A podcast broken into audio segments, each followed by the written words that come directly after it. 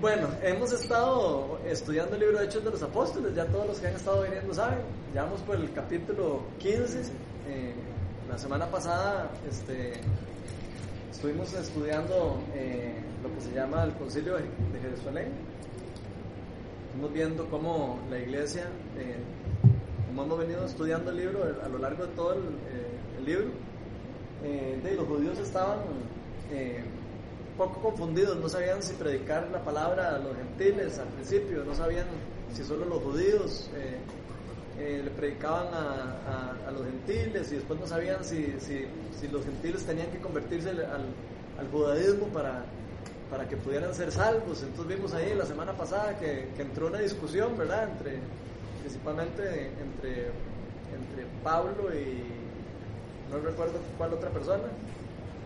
Eh, y entonces ahí, eh, decidieron como que eso era un tema tan importante para la iglesia que tenían que, que, sí, que sacar una reunión y, y sacar todas las dudas y entonces se reúnen en Jerusalén. Todos los, todos los discípulos ya estaban dispersos, ¿verdad? Ellos se reúnen en Jerusalén, o sea, todos vuelven a Jerusalén para hacer esta reunión. Y este, tienen una reunión en donde llegan a unas, a unas eh, no sé, conclusiones eh, y deciden al final como ponerle solo tres limitaciones a los, a los creyentes, que no tomaran sangre de animales estrangulados, que no se dedicaran al, al, al- al adulterio, que era como obvio, ¿verdad? Así que estuvimos hablando de eso. Y el otro requisito, ya se me olvidó. ¿Quién se acuerda del otro requisito?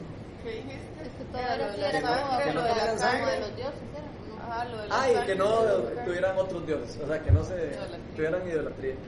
Entonces eso fue lo que quedaron. Pues lo que vamos a estar leyendo hoy es lo que continuamos, lo que sigue después de eso. Entonces vamos a estar eh, en Hechos 15, vamos a estar desde el versículo 36, que es casi el puro final del capítulo, hasta el versículo 10 del, del capítulo 16. Entonces, ¿quién lo quiere leer? ¿Alguien que lea tal vez eh, del 36 al 40, del 15? 41. Eh, perdón, al 41, sí. Y otra persona que lea del 1 al del 1 al 10, del 16. Yo leo del 1 al 10 del 16. Ok, Vale. yo el 36. ¿Tienen que apagar el aire? No, No, no, no, no, no, no, no. no, no. Bueno, me avisan. Ahorita se apaga. Lo puse bajo, pero lo acabo de poner. Ok. Sí, sí, sí, no para así. Algún tiempo después, Pablo le dijo a Bernabé, volvamos a visitar a los creyentes en todas las ciudades en donde hemos anunciado la palabra del Señor y veamos cómo están. Resulta que Bernabé quería llevar con ellos a Juan Marcos, pero a Pablo no le pareció prudente llevarlo porque los había abandonado en Pamfilia y no había seguido con ellos en el trabajo. Se produjo entre ellos un conflicto tan serio que acabaron por separarse. Bernabé se llevó a Marcos y se embarcó rumbo a Chipre, mientras que Pablo escogió a Silas. Después de que, de que los hermanos lo encomendaron a la gracia del Señor, Pablo partió y viajó por Siria y Sicilia, consolidando a las iglesias.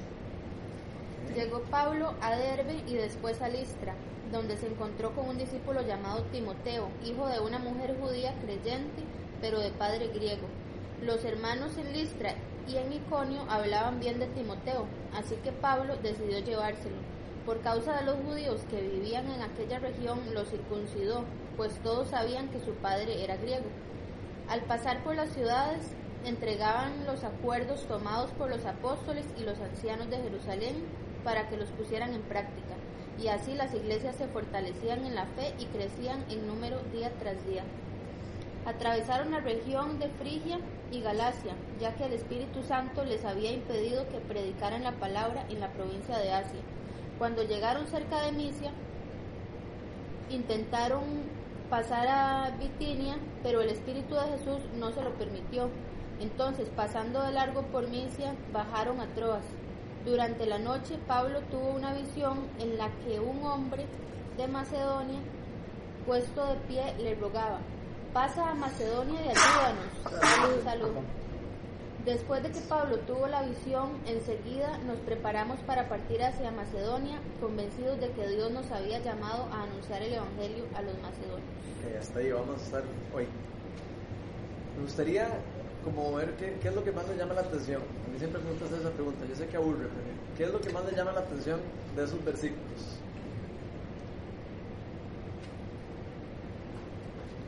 De todo eso que leímos. ¿Qué resalta?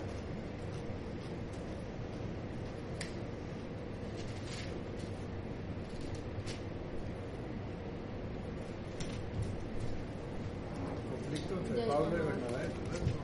Ok. Ok, resalta que hay un conflicto, ¿verdad? O sea, podemos eh, tal vez eh, rescatar como de que la iglesia primitiva no era perfecta, ¿verdad? Podríamos ver de que así como ahora, antes también habían conflictos, ¿verdad? Entre las iglesias, entre los dirigentes. Y creo que eso es una cosa que llama inmediatamente la, la atención, ¿verdad? Muchas personas creen que antes las iglesias eran perfectas, digamos que no tenían ningunos problemas y que no pasaba nada. Ya vimos como la semana pasada hasta tuvieron que hacer un, un concilio para, o sea, para llegar a un acuerdo de cosas que a nivel teológico unos pensaban una cosa y otros pensaban otra, ¿verdad? ¿Qué otra cosa les llama la atención? A mí me llama la ¿Qué tan atención. serio fue eso? ¿No? No, pero es que no es de ese tema. Ah. No, no importa. A mí me llama la atención que, que Pablo le dice a Bernabé que, o sea, que vuelvan a visitar a los creyentes de todas las ciudades, o sea, en todas las ciudades donde ya habían ellos ido a anunciar la palabra. O sea, me llama la atención de que de que sí, o sea, de que hay una una una necesidad de de, de verdad, o sea, de, de volver a, a ver cómo están, o sea, que, que no se pueden dejar desatendidos Ya. Exactamente, y que se necesita como dar un seguimiento a, a, a personas, digamos, al- a, las que ya una vez se les predicó y que no se pueden dejar, digamos, desatendidos. Entonces me llama la atención de que, de que están dejando claro o están dejando ver que, que hay una necesidad de, ¿verdad? de, seguir detrás de esas personas.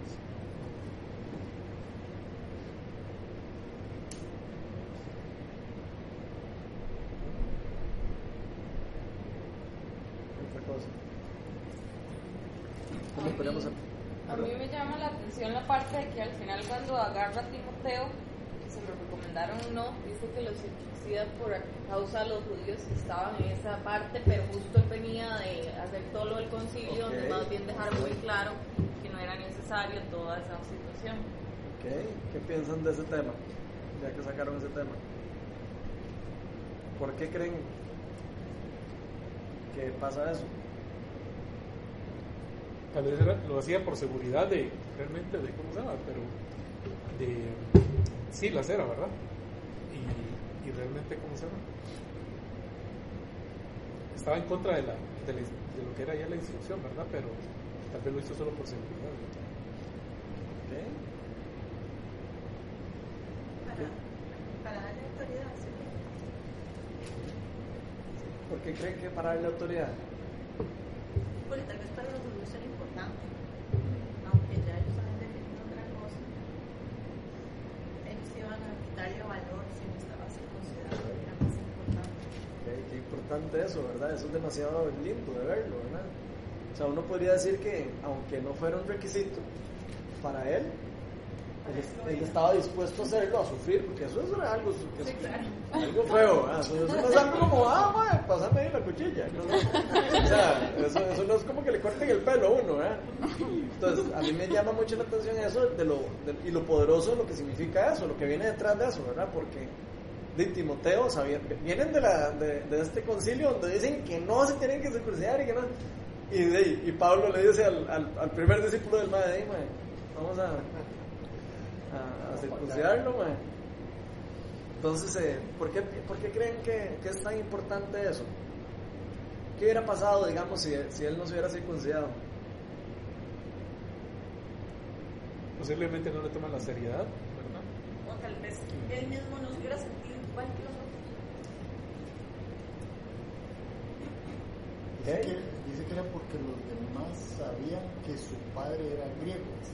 Ok, hay algo importante ¿verdad? también. Que por eso, digamos, que como que esa fue la razón por la cual los circuncidaron. Ok, entonces también hay bueno, algo importante, digamos, este, este eh, Timoteo no era un judío eh, de cepa, digamos, así como, como Pablo, digamos, que era de cepa de la tribu de Benjamín, etc.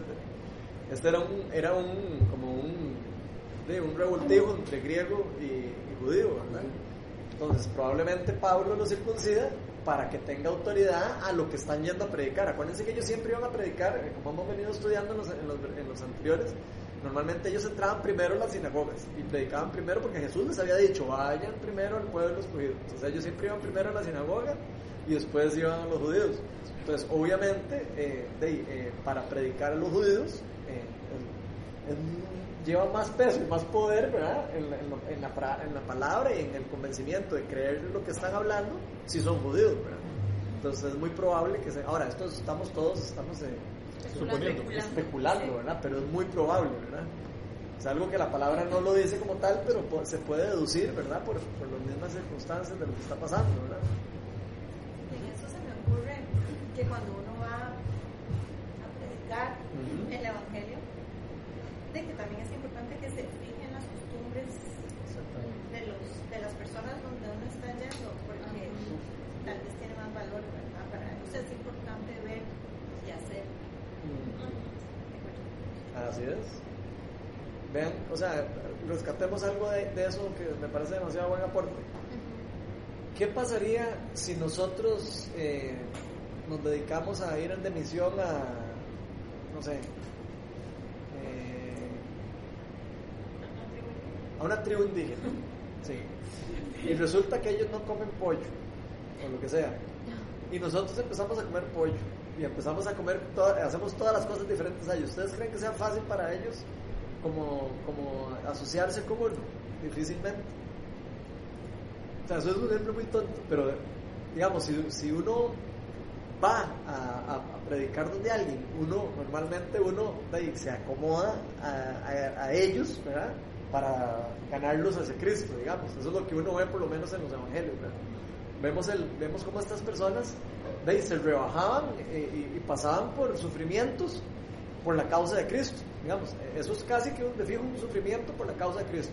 Eh, Para él es más valioso la causa de Cristo que lo de si soy circuncidado no sé, mejor si me circuncido ma, y yo, y- porque sé que va a ser más poderoso para el reino entonces qué lindo ver esa disposición del corazón de ellos de, de darlo todo por el evangelio que eso eh, si lo traemos al día de ahora ¿verdad? Eh, o a, la- a los, días de hoy podemos decir digamos como, como ¿qué, qué nos obstu, obstu- Obstaculiza. a nosotros para llevar a veces el evangelio a otras personas. Tal vez una, una diferencia de costumbre, tal vez una diferencia de clase social, tal vez una diferencia, eh, no sé, cultural, puede obstaculizarnos a nosotros de llevar la palabra y llevar el evangelio a otras personas. ¿verdad? Entonces yo veo que aquí esto es como un ejemplo claro de cómo ellos, eh, inclusive eh, una barrera cultural, inclusive una barrera social o lo que sea, ellos decían, no, no, aquí yo, pues, por el evangelio yo lo doy todo. Entonces me parece demasiado valioso para nosotros como iglesia. Este Ronan, pero Ajá. no sé, pienso que tal vez, como ellos sabían que el padre de él era griego, o sea, no podía quitarse el no, hubieran sabido que su padre era griego, tal vez él hubiera pretendido que él era circuncidado o algo así, no sé. Y no se hubiera sometido a semejante. Ahora, yo nunca he entendido muy bien claramente eso, les soy sincero, porque yo no me imagino que ellos enseñaran así chingos, así como para saber si estoy circuncidado o no. No sé si, si era costumbre de ellos hacerlo, pero no sé, ¿verdad? O sea, a mí pero- siempre me ha llamado la atención eso de que, de que como que... ¿Cómo sabían Pero sí sí. Sí, me imagino que se tenían que enseñar de alguna manera o algo así, yo no sé, porque Si ¿por qué usted ve no? los, los estudios, digamos, de esa época en toda iglesia, en todo lugar, eh, los baños de hombres eran, eran Ah. comunales, o sea, se, se usaban bañar todos desnudos sin... Y tal vez nadie se andaba fijando, pero, pero era algo, o sea, era algo simplemente un, un estándar a cumplir. Ok, bueno, eh, un punto. Entonces, tarde o Pues, temprano, tarde o temprano le van a descubrir. Cuando se estuviera cambiando, lo que sea, yo me lo imagino si me da risa, pero es cierto. es de- de- me imagino que en algún momento eh, tenían algunos momentos en donde se podían dar cuenta, ¿verdad? Y, y lo hacían como por seguridad y por, por respaldo de, de- para que tuvieran más respaldo de lo que ellos estaban haciendo. Entonces, eh, no sé, yo a veces siento como que nosotros a veces tenemos que hacer pequeños sacrificios. También, sea, como que tenemos que hacer algunos sacrificios pequeños. Tal vez obviamente no sacrificios para ganar la salvación, porque no, no para salvarla, pero sí sacrificios para llevar en la palabra a otros. Y creo que es parte de la iglesia saber que nosotros tenemos que pagar un precio. Como Cristo pagó un precio por nosotros, nosotros tenemos que pagar un precio también para poder llevar ese evangelio a otras personas que no, que no, lo, que no lo conocen, ¿verdad? A, veces, para algunas personas va a ser más difícil, más, más precio, ¿verdad? El que tienen que pagar. Otras personas menos. Yo creo que eso tiene mucho que ver también con, con los llamados, ¿verdad? De Dios, con los- el llamado de cada persona. Hay personas que las llaman a misiones que uno dice, y, ¿verdad? o sea, se va a ir a meter a Irak a predicar, ¿verdad? Y uno dice, wow, o sea, ir a predicar ahora a Irak o Irán es, bueno, pucha, imagínense, ¿verdad? Y hay gente que lo hace, ¿verdad? Entonces, qué, qué lindo ver cómo hay personas que sí están dispuestas a dar la vida por el Evangelio. Y, y a mí siempre me, me gusta tirar la pregunta, ¿verdad? La pregunta es, eh, ¿está- ¿estamos nosotros, estamos dispuestos a sacrificar algo de nuestras vidas por el Evangelio? Tal vez no sacrificar la vida, ¿verdad? Como, como el caso. Algunos tal vez sí, tal vez algunos de aquí en algún futuro sacrificar hasta su vida, ¿verdad? Pero eh, la pregunta sencilla o más, más traída así a la realidad y al, y al día a día es ¿qué, qué estamos dispuestos nosotros a sacrificar por Dios? Dios estuvo dispuesto a sacrificar a su hijo y, sacrificar de todo, todo, dejar que su hijo sufriera y que bajara de la comodidad del- donde estaba para que sufriera por nosotros, ¿verdad? Entonces, eh, no sé, me parece que es como un ejemplo demasiado lindo de, de lo que Cristo hizo por nosotros. Eh, nos enseña a nosotros como que nosotros también podemos hacer lo mismo por otros, ¿verdad?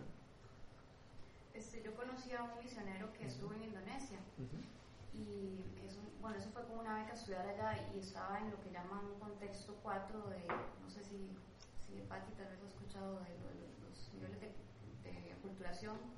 Era, o sea, el, el contexto más, donde la persona, mejor dicho, vive como un local totalmente, un musulmán, es el, el contexto 5, ¿verdad? Y él estaba en el contexto 4 y se dieron cuenta que no era circuncidado.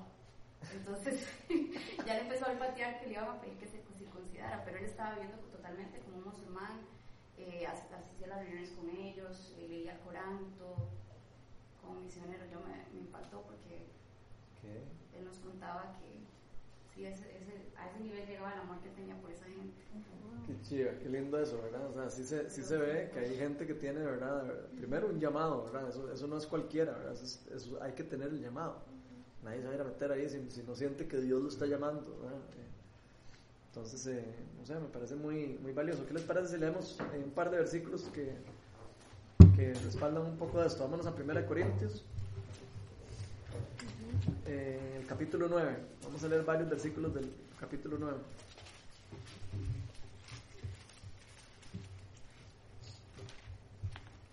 Vamos a estar primero en el, vamos a ir en orden, capit- eh, versículo 12. ¿Quién quiere leer el, capit- el versículo 12 el, de 1 Corintios 9? Si, o- Ok. Si otros tienen derecho a este sustento de parte de ustedes, ¿no lo tendremos aún más nosotros? Sin embargo, no ejercimos este derecho, sino que lo soportamos todo con tal de no crear obstáculo al Evangelio de Cristo. Ok, ahí están hablando de un tema específico de, de vivir de la, de, de la, de la plata de la iglesia, etc. Pero lo, impor- lo importante que quiero ver aquí es cómo estos discípulos estaban dispuestos a ceder cualquiera de sus beneficios, cualquiera de las cosas que ellos necesitaran para no obstaculizar que la palabra de Dios se dispersara. Entonces me parece demasiado chiva. Y sigamos ahí en esos mismos, en esos mismos eh, versículos. Vámonos al 19. Ahora sí, don Ronald. Por lo cual, siendo libre de todos, me he hecho siervo de todos para ganar a mayor número. Ok, vean lo que está diciendo aquí Pablo en otra versión. Aunque soy libre respecto a todos, de todos me he hecho esclavo para ganar a tantos como sea posible. Dice en la nueva versión internacional. O sea, ellos se hacían siervos, aunque no necesitaran ser siervos. Así como Cristo se hizo siervo por nosotros. Estaban haciéndole, ellos lo que estaban siguiendo es el ejemplo de lo que el Señor nos enseñó a nosotros. Jesús siendo rey, Jesús siendo po- todopoderoso, se hizo siervo, se hizo el más bajo de todos, le lavó los pies al último de sus discípulos. Él vino, él decía que él no, que él venía a servir, no a ser servido, ¿verdad?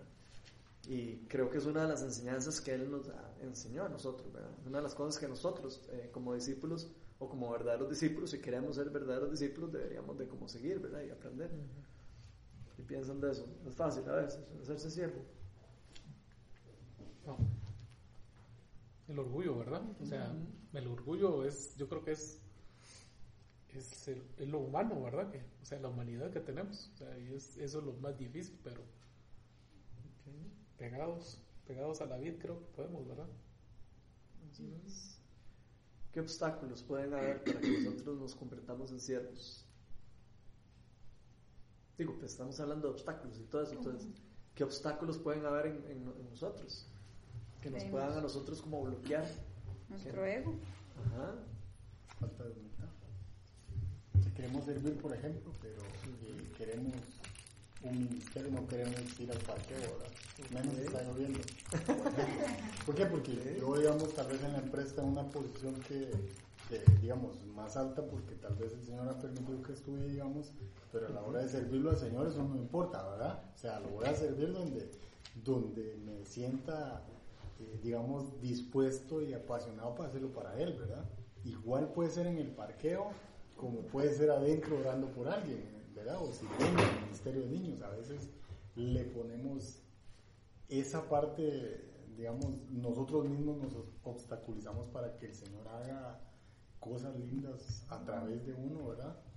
Porque a veces el que está en el parqueo impacta más a la gente por la actitud que tiene de entradita y en la salida que el que está adentro, ¿verdad? Hasta predicando. Hasta, y a veces, exactamente, o sea, A veces sí. eso sucede, ¿verdad? Yo Exacto. creo que algo, eh, digamos, yo inclusive para tratar de entender mejor, yo casi que cambiaría esa palabra esclavo o la estudiaría más para ver si no llega a significar lo mismo como someterse o la ca- intercambiaría por honrar a otros. Porque no se trata de tener esa mentalidad de humillarse, sino simplemente pensar, no es pensar menos de uno mismo, sino menos en uno mismo. Entonces, con el corazón de Jesús en nosotros y dejando que Él sea quien nos renueve, comenzar a honrar a la gente sin importar quién sea, ya sea con actos de servicio, ya sea adaptándonos culturalmente si estamos hablando de misiones, eh, ¿verdad? Inclusive en la familia, lo que sea, pero no hacerlo con una mentalidad de, ay, soy un sufrido por Cristo, Jesús, Soy el esclavo". tengo que ser un esclavo, sino porque al final lo que el Señor quiere es que tengamos también el corazón en el lugar correcto, ¿verdad? Entonces, como eh, de verdad pedirle a Dios que nos ayude y, y verlo como una manera de cómo honrar a todos aquellos que podamos. Me parece demasiado valioso esa- eso porque esa palabra eh, se puede traducir como siervo o como esclavo. Entonces es importante eso que te dice. A, veces eh, ellos usan la palabra esclavo porque ellos, en la cultura de ellos, eran esclavos. Entonces para, para ellos era muy sencillo como, como asociar eh, lo que hace el esclavo y cómo lo hacía de alguna manera, digamos. Los esclavos, esclavos buenos, lo hacían ya no porque eran esclavos, sino lo hacían porque querían a sus amos. Entonces eh, ellos usaban esas palabras como, como para identificarse con eso. Pero eh, eh, es- en otras versiones dice siervo en vez de esclavo, ¿verdad? Eso es muy importante. Y eso también es muy importante para nosotros, eh, que el Señor nos llame a nosotros a ser siervos de los esclavos de la justicia, como quieran ver, digamos. Él no nos lo llama a hacer eso por, por obligándonos a nosotros. Y eso es una cosa demasiado importante. Así como Dios tampoco obligó a Jesús a morir por nosotros.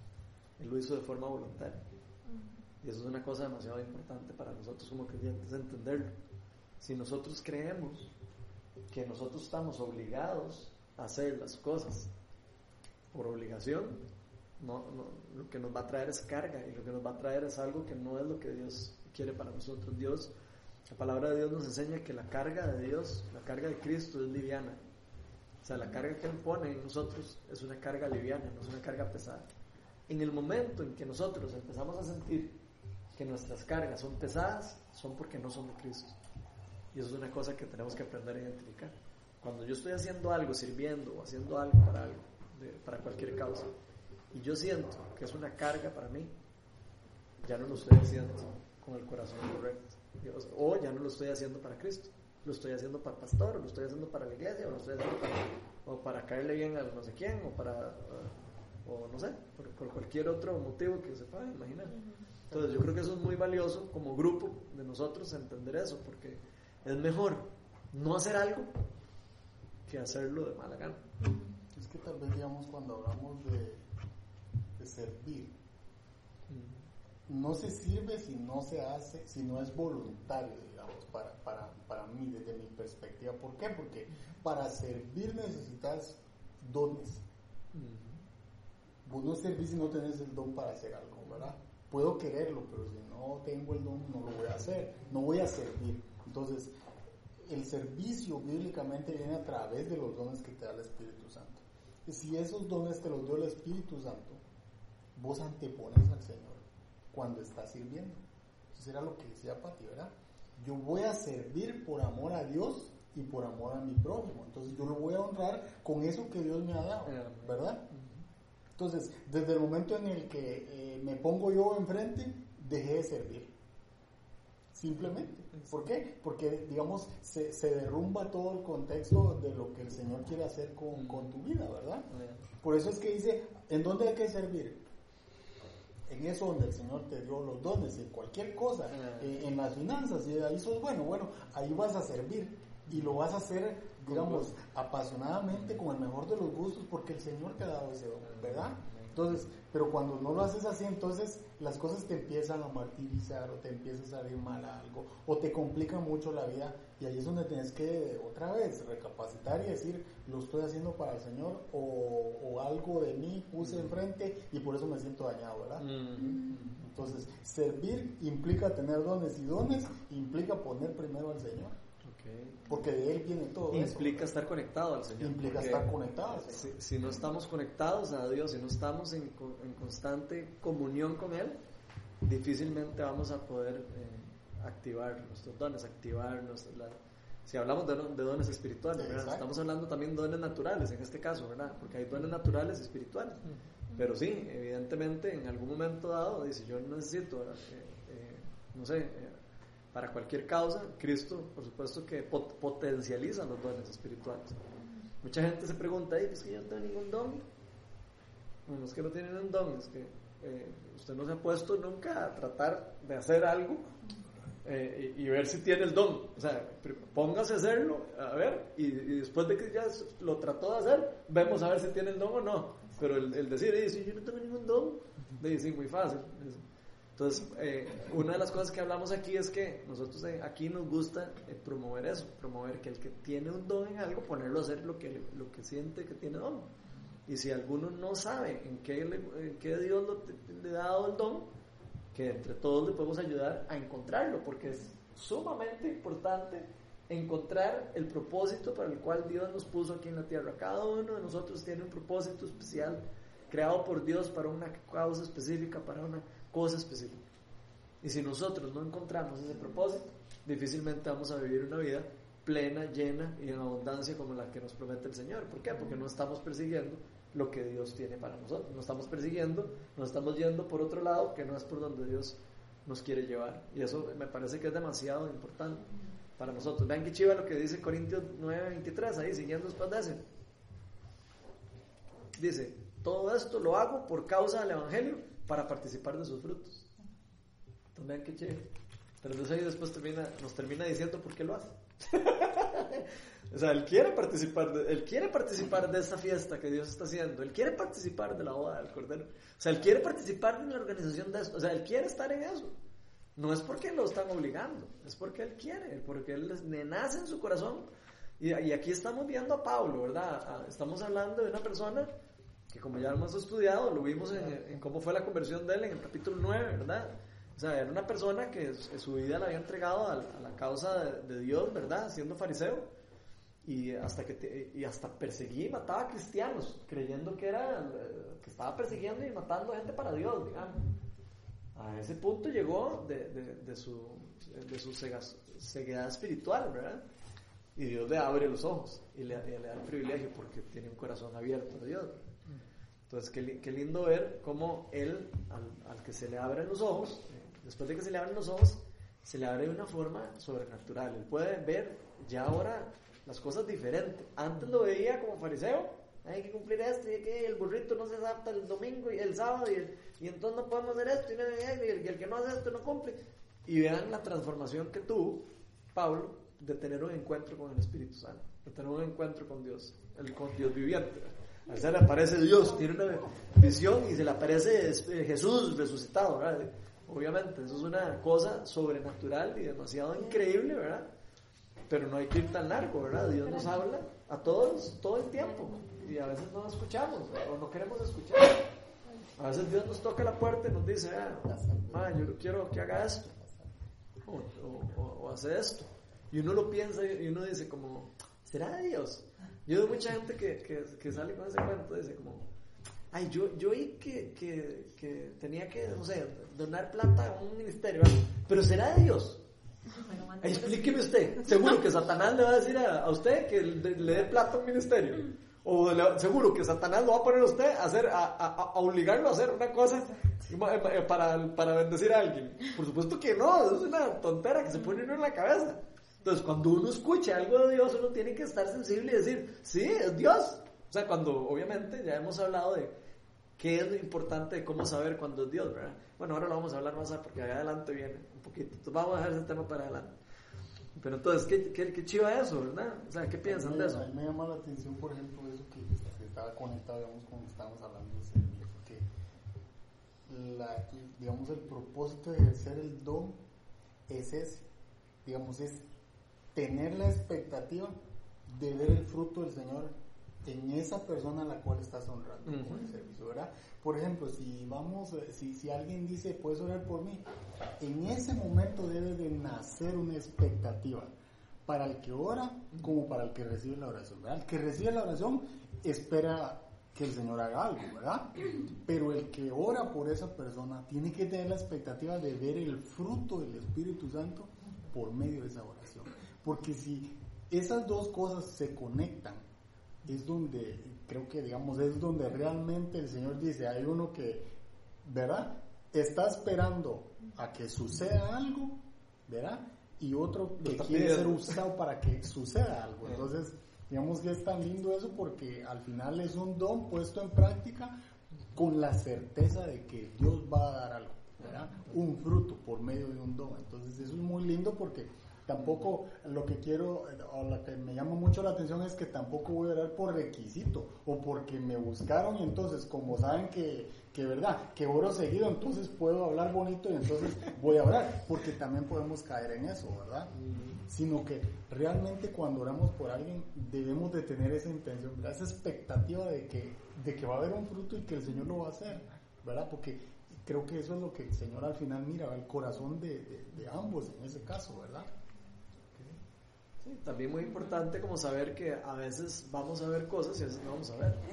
Tenemos que estar preparados para saber de que a veces vamos a orar y vamos a ver cosas increíbles pasar y a veces vamos a ver que parece que pareciera que no pasa nada.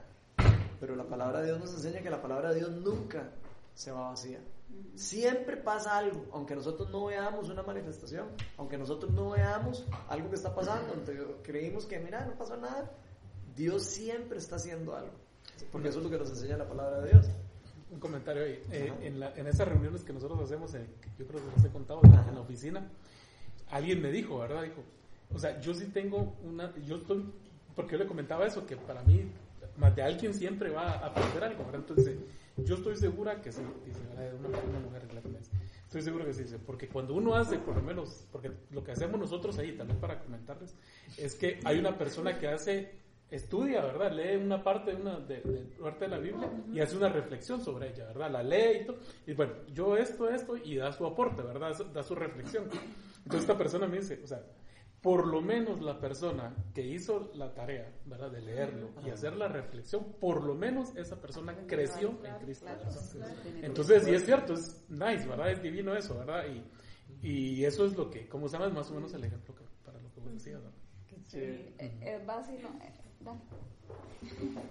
No, no, dale. No, no, que iba a decir que lo que decías antes, o sea, cuesta mucho a veces centrarse uno en que no necesariamente lo que uno quiere que ocurra y está ceñido en que eso es lo bueno, no necesariamente es la voluntad que Dios tiene para, para lo que sea. Entonces, yo creo que si uno le entrega algo, carga, etcétera, enfermedad, lo que sea, uno tiene que saber que entregó para recibir, pero para recibir la voluntad que Cristo tuvo sobre eso.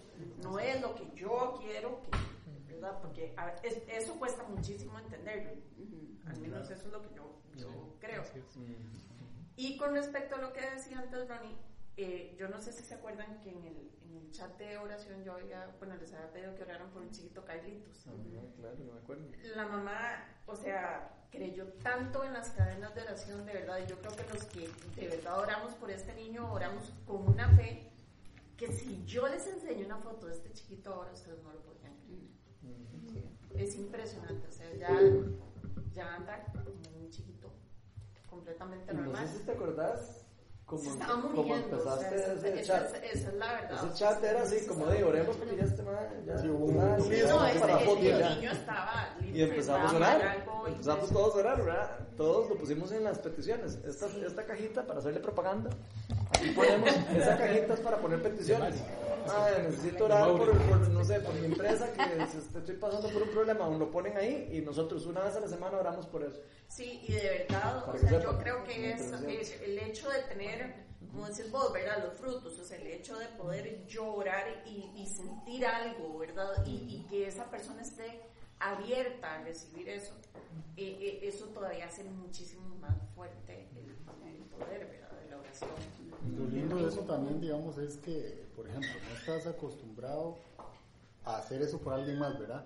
Pero cuando miras que piden por un niño, por ejemplo, y decís, sí, sí, sí, yo también voy a orar, ¿verdad? Y tal vez no estoy acostumbrado a hacer eso, pero en ese momento empieza el Señor a trabajar en ti y entonces te vas, te vas dando cuenta que, que te gusta orar, ¿verdad? Es donde vas descubriendo los dones también, porque el Señor te va a mirar, sí, o sea, puedo conectarme y, y llegar a eso, ¿verdad? Tan lindo con el Señor. Entonces todos ganamos al final cuando nos ponemos en un solo sentir, ¿verdad? Yo quería comentar porque a veces, bueno, digamos, ahora que estamos con esto de, de Viña Oeste, a mí me ha tocado servir en lo, en lo de los niños. Antes no lo he hecho, ¿verdad? Siempre me han encantado los chiquitos, pero nunca había servido chiquitos. Obviamente requiere tiempo de preparación y todo, ¿verdad? Y a veces uno está en las clases y uno está dando las clases y uno siente como que los chiquitos no están recibiendo nada. O sea, como que uno está hablando y que aquello vuela y, ¿verdad? Y uno dice, ¿verdad? O sea, de- bueno, eh, ni modo, ¿verdad? Aquí el trabajo es como en vano, creería uno, ¿verdad? Porque ellos hablan y se ríen y todo, y están en todo menos que, y uno cree que no están escuchando nada, ¿verdad? Pero el otro día Fresia nos compartió que estaban las gemelitas y, eh, en la casa, ¿verdad? Y querían ir a visitar a la abuelita, que está a la par, ¿verdad? Pero ya era estaba oscuro. Entonces, que le decía, mami, es que queremos ir donde la abuelita, ¿verdad? Entonces le, Fresia le decía, bueno, vaya, ¿verdad? Entonces decían, no, es que está oscuro, me da miedo. Pero entonces, que otra, la otra le dice, no, no tenés que tener miedo porque Dios está con vos a donde sea, ¿verdad? Y era el versículo que nosotros le habíamos estado enseñando. Entonces, eso es, eso es, digamos, como cuando Fresia nos contó, yo dije, wow, ¿verdad? O sea, de verdad, eh, creería uno que, que, que a veces no está haciendo nada, pero al final el fruto sí, o sea, hay un fruto, ¿verdad? Que tal vez en el momento no lo podamos ver, pero sí se está sembrando, ¿verdad? En, en, en- en algo. Sí, y qué, lindo, Entonces, y qué lindo cuando uno puede ver el fruto, ¿verdad? Después de un tiempo de, de estar sembrando, ¿verdad? Porque hay un tiempo de siembra y una cosecha. Entonces, qué lindo es cuando uno empieza a ser obediente, empieza, y aunque parezca que no se mueve la cosa, y aunque parece que todo está en contra, va, ahí va, poquito a poquito, y ahí yo siembro, y siembro, y siembro, y siembro. A llegar tarde o temprano, eso es una ley, la ley de la siembra y la cosecha. Lo que yo siembro, yo recojo. Entonces, eso, eso es ah, así. Si usted siembra eh, la palabra de Dios, lo que va a recoger después es la palabra de Dios. Eh, eh, si, si siembra otra cosa, va a recoger otra cosa. Entonces, qué chiva eso, ¿verdad? Qué lindo oír esos testimonios, Sí, y digamos que a veces también uno puede que se dé cuenta de a veces, a veces no lo podremos, digamos, sentir o palpar o ver o verdad o ser retribuidos. Ujú. Pero pero en esos casos yo creo que a veces uno se queda como que será así, ¿verdad? Pero yo creo que siempre hay una hay algo que el Señor está haciendo en nuestro corazón independientemente de si uno está pudiendo ver de vuelta lo que, lo que uno hizo, ¿verdad? O sea, independientemente de que, ah, ok, qué lindo, entonces sí, porque ya vi, entonces voy a seguir, ¿verdad? Yo creo que independientemente si uno no sabe eso con certeza, o sea, siempre hay algo que Dios está haciendo en nuestro corazón y yo creo que, que eso es súper valioso. Me encanta porque eso está relacionado con, de- con la salvación y con la fe, ¿verdad? La fe es como saber que aunque no veo algo, que va a pasar, ¿verdad? O sea, eh, es como decir, ok, sí, yo lo voy a creer en lo que el Señor me está diciendo y voy a hacer esto, aunque no vea el fruto en mucho tiempo, yo sé que el Señor por su palabra lo va a cumplir tarde o temprano. Entonces me parece demasiado lindo porque eso es parte de nuestro caminar, ¿verdad? Y si nosotros no eh, entendemos eso, eh, di, vamos a vivir eh, como siempre, como preocupados, pucha, ¿será que de verdad Dios está conmigo? ¿Y de verdad, ¿Será que de verdad el Señor me llamó a hacer esto? ¿Y será que vamos a vivir en duda toda la vida, ¿verdad? Y Satanás quiere siempre, obviamente, robar y destruir todo lo que uno, Dios le da, ¿verdad? Entonces, le dan a uno algo, eh, Dios, y Satanás empieza a decirle a uno, mira, eso es para mí que no te lo dieron a vos, para mí que eso es para otra persona. Y, y está en nosotros hasta dónde le damos poder a Satanás, ¿verdad? Porque Satanás tiene el poder sobre nosotros de lo que nosotros le damos, siendo hijos de Dios, ¿verdad? Entonces hay eh, algo demasiado poderoso. Hasta dónde yo le abro la puerta a Él para que Él me robe y me quite lo que el Señor me da, ¿verdad?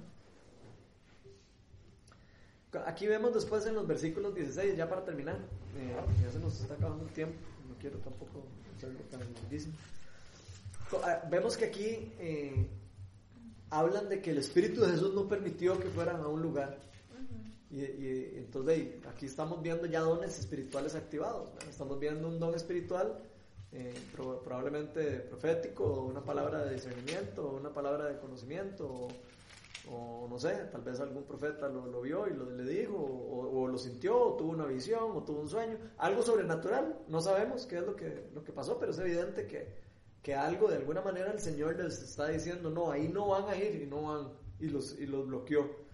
Entonces, eh, a mí me parece, como hemos venido hablando un poco de esto de la profecía y hablando un poco del, de- del, del tema este, de cómo saber cuando Dios me llama, cómo saber cuando, esto mismo ejemplo que estábamos hablando hace un ratito, cómo saber si, si esto que, se- que estoy sintiendo es de Dios o no. Eh, entonces creo que eh, aplica demasiado muy- muy- mucho lo que vimos la semana pasada, donde eh, para asegurarnos nosotros de, que, de saber si es de Dios o no, lo primero que habíamos hablado era que tenía que estar en armonía con la palabra de Dios. O sea, Dios nunca nos va a dar una palabra de conocimiento, nunca nos va a dar una palabra profética, nunca nos va a dar una orden a nosotros que no esté alineado con la palabra de Dios. Entonces, si nosotros nos dicen, si el Señor nos dice suicídese o lo que sea, es obvio que no es de Dios, ¿verdad? Entonces, es muy importante para nosotros entender eso, porque uno podría decir, pucha, es que a mí me, me habló un ángel, ¿verdad? Uno podría tener hasta una visión hasta diabólica también. O sea, así como hay visiones angelicales, hay vi- visiones malas también. Y creo que todos tenemos que estar como atentos, ¿verdad? A que a- tenemos que eh, poner nuestro discernimiento en, en funcionamiento, ¿verdad? Tenemos que hacer, y no solo nuestro discernimiento, sino el de personas que tenemos alrededor, porque tenemos personas también con otros dones cerca y personas que tienen sabiduría también a las que podemos llegar y acudir y decirles, mira, ma, soñé esto, lo- no sé, me pasó eso. ¿Y vos qué pensás? ¿Será, que será de Dios? O sea, es importante para nosotros que sepamos que está ese, que podemos apoyarnos en otras personas para eso, ¿verdad? Entonces, no solo saber que esté en armonía con la, con la palabra de Dios, sino que busquemos de cristianos, eh, eh, digamos, eh, maduros, por decirlo de alguna manera. Tal vez personas que tengan ese mismo don, ya que lo tengan un poco más desarrollado que uno, ¿verdad? Siempre hay gente que tiene los dones más desarrollados que uno, siempre. O sea, uno nunca tiene los dones mejor que nadie. Eh, Y el que piensa que tiene los mejores dones de todo el mundo ya tiene un problema de ego. Porque así es cierto. O sea, siempre vamos a poder aprender de, de- de todos, en todo momento. Sí, y, la y, la- y obviamente en la relación con Dios, ¿verdad? Dios también nos, nos puede dar como la paz. A veces podemos estar como con duda o lo que sea, pero, pero en la relación con Dios eh, En la oración. y en la oración, o sea, Dios puede traer como esa paz y ese Sí. convencimiento, ¿verdad? o Entonces, te inquieta por algo, ¿verdad? Porque, por ejemplo, digamos en ese caso, el Señor no fue que prohibiera hacia adelante, digamos, eh, nunca más volver a ese lugar y hablar de él, ¿verdad? Porque la gran comisión dice, ¿verdad? Que debemos de ir a- aquí, allá y a todos los, los rincones de la tierra. Entonces, y eso incluye eso donde él en ese momento dijo que no, ¿verdad? Entonces, importante los tiempos del Señor, ¿verdad? Porque a veces queremos hacer algo, pero el Señor en ese momento no quiere. ¿Por qué? Él es soberano, ¿verdad? Pero, pero digamos, eso también se vuelve importante porque no, digamos, Ronald decía, debe estar, eh, digamos, no tiene que ir en contra de lo que dice la palabra, ¿verdad? Pero es importantísimo, digamos, eh, una buena interpretación para que no sea así como que radical aquí ya no vengo porque el Señor me dijo aquel día que ya no viniera y ya no vuelvo. Porque, porque a veces no es así la cosa, ¿verdad? Sí, lo más importante de eso es que hay que acordarse de que pueden haber dos voces, ¿verdad? Que pueden haber las voces eh, buenas y las voces malas. Y hay que tener mucho cuidado. eh, hasta cuando uno oye palabra para alguien, uno tiene que tener mucho cuidado cuando uno va, está orando y uno siente algo, decirle a una persona, uno siempre tiene que pesar lo que, va, lo que está escuchando antes de abrir la boca. Si esa palabra que uno va a sacar, la, la- la Biblia nos enseña que la, la profecía, por ejemplo, no es nunca para, no, que, sino es para edificar. Entonces, si, si uno no va a decirle algo a la persona que la va a edificar, mejor quédese callado. Porque lo que, va, lo que va a hacer es destruir a la persona. O, va a- o- o más bien estás escuchando una voz que no es de Dios. Entonces es muy importante para todos nosotros conocerlo. La otra es eh, que examinemos nuestros motivos. O sea, sí, y, y nuestros, nuestra agenda, nuestros... eh, ¿qué, qué, qué- qué queremos nosotros hacer? Porque, digamos, uno tiene agenda siempre. Uno siempre tiene, eh, ok, yo quiero hacer esto, esto, esto, esto. Ok, pero ¿qué quiere Dios? ¿Verdad? O sea, yo tengo mi agenda, yo tengo esto, pero tenemos que ser sensibles a que es, ok, sí, yo tengo una guía ahí, más o menos, o yo tengo esta agenda ahí, más o menos, pero ¿qué es más importante? ¿Mi agenda o lo que Dios quiere? Y ahí es donde veo algo chivísimo en este pasaje, que ellos tenían su agenda, ah, vamos para allá y ahí vamos, y ahí, suave, suave, suave, un toque, no, suave, eh, el Espíritu Santo está diciendo algo diferente.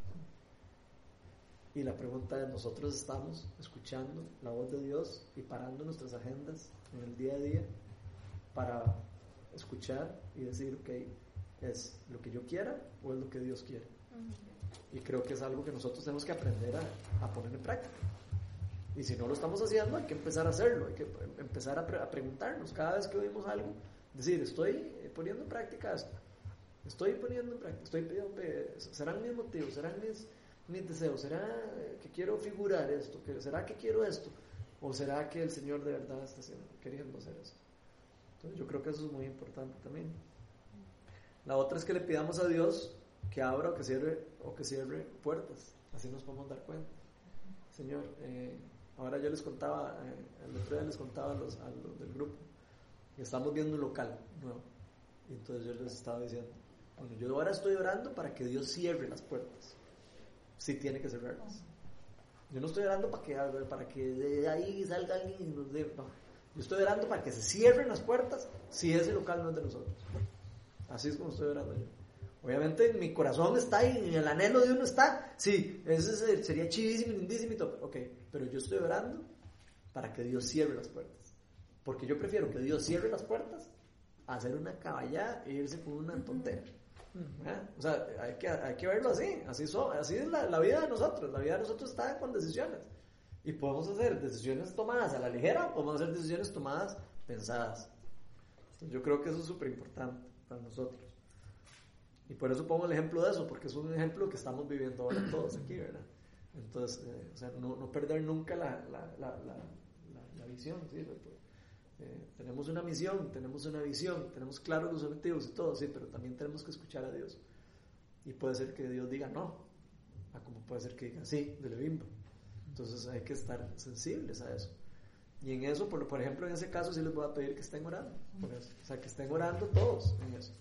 Porque se necesita eh, el discernimiento de muchas personas, no de una sola persona. Eh, No es de que a alguien se le ocurra, no es que alguien, no, es una cosa que tiene que ser que el Espíritu Santo nos revele a todos. El Espíritu Santo nos convenza de que eso es lo que hay que hacer. Entonces, eh, eso quería nada más decirlo porque es un ejemplo que me parece que es demasiado eh, aterrizado lo que estamos viviendo todos en este momento.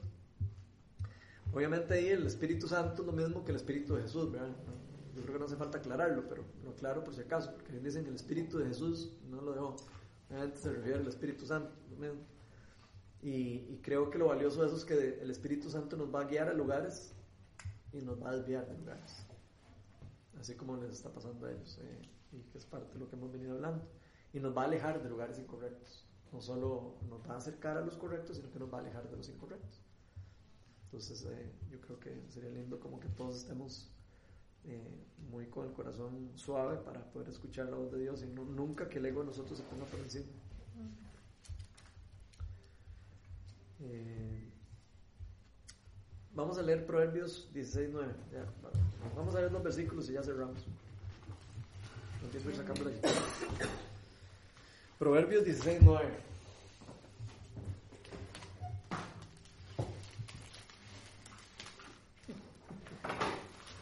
Y el que lo tenga ahí lo puede leer perfectamente. El corazón del hombre traza su rumbo, pero sus pasos los dirige el Señor. Vuélvalo a leer más vez, por favor. Es demasiado importante. El corazón del hombre traza su rumbo, pero sus pasos los dirige el Señor.